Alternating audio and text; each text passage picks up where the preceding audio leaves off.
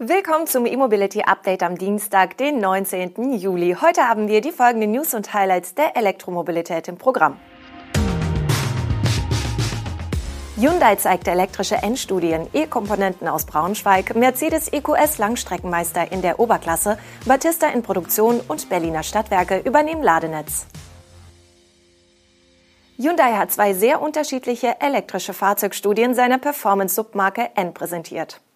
Eine der beiden, der batterieelektrische RN22e, baut auf dem kürzlich enthüllten Ioniq 6 auf und könnte somit einen Ausblick auf einen möglichen Ioniq 6N liefern. Der Stromflitzer verfügt über einen 430 kW starken Allradantrieb und eine 77,4 Kilowattstunden Batterie. Diese Kombination ist bereits aus dem Kia EV6 GT bekannt. Offiziell heißt es nur, dass der RN22e die Electric Global Modular Plattform von Hyundai nutzt und das Karosseriedesign des Ioniq 6 trägt. Ob es auch tatsächlich der Vorbote für ein späteres Serienmodell wird, bestätigen die Koreaner bislang nicht. Anders beim Ioniq 5N. Dessen Premiere im kommenden Jahr wird nun von Hyundai offiziell bestätigt. Es soll das erste voll elektrische Hochleistungsmodell der Marke werden.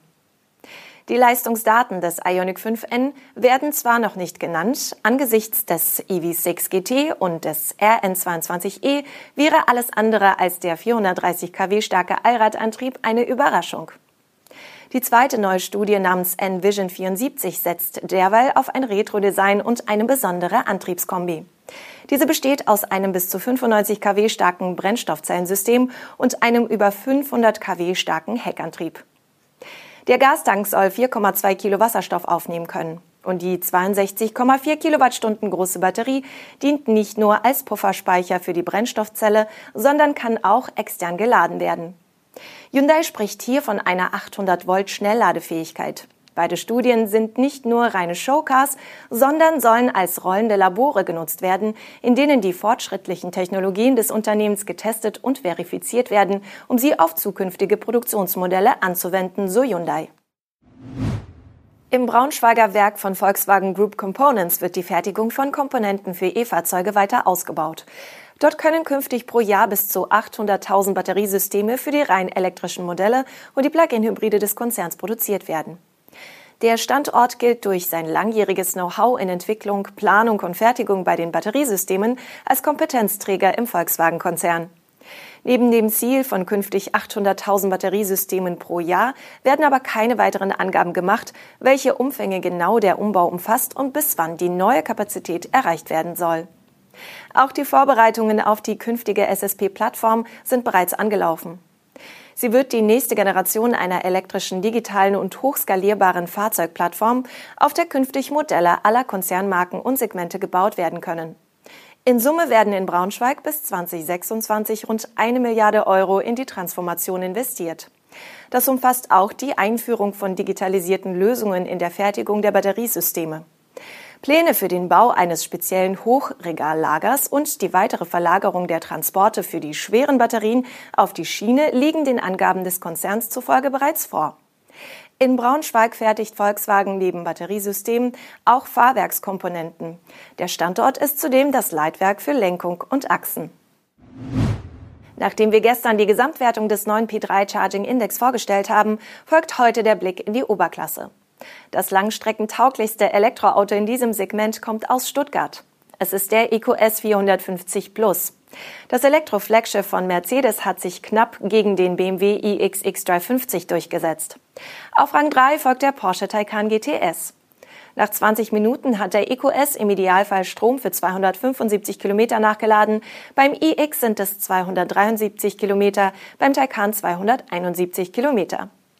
Interessant ist, dass alle drei Modelle auf unterschiedliche Weise zu einem sehr ähnlichen Ergebnis kommen. Den Klassensieg holt sich der aerodynamisch optimierte EQS nicht über den Verbrauch, sondern seine etwas bessere Ladeleistung im Vergleich zum iX. Obwohl der EQS in der WLTP-Norm deutlich sparsamer ist, hat der ADAC im Ecotest für den BMW iX einen niedrigeren Verbrauch ermittelt. Sowohl der EQS als auch der iX profitieren zudem von ihrer großen Batterie, die jeweils mehr als 105 Kilowattstunden bietet. Obwohl die Peak-Ladeleistung bei den 400 Volt Modellen bei den mit 500 Ampere maximal möglichen 200 kW liegt, müssen sie dank der großen Reserven während des Ladevorgangs die Leistung nicht so stark abregeln. Der Taycan GTS bietet dagegen eine verbesserte Ladekurve und auch einen geringeren Verbrauch, dennoch liegt er im Index ganz knapp hinter den beiden genannten Modellen.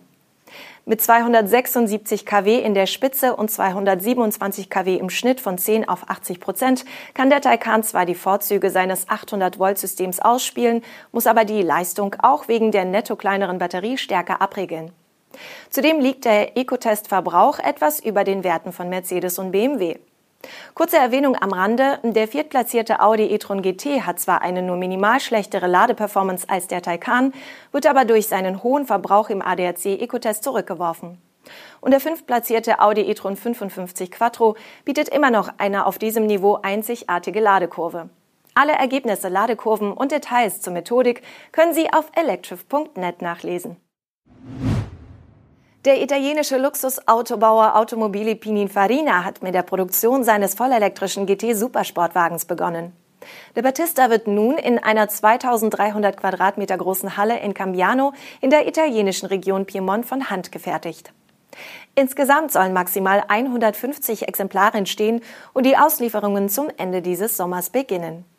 Der Battista wurde erstmals im Jahr 2018 vorgestellt und wird nun das leistungsstärkste Auto sein, das je in Italien entwickelt und gebaut wurde.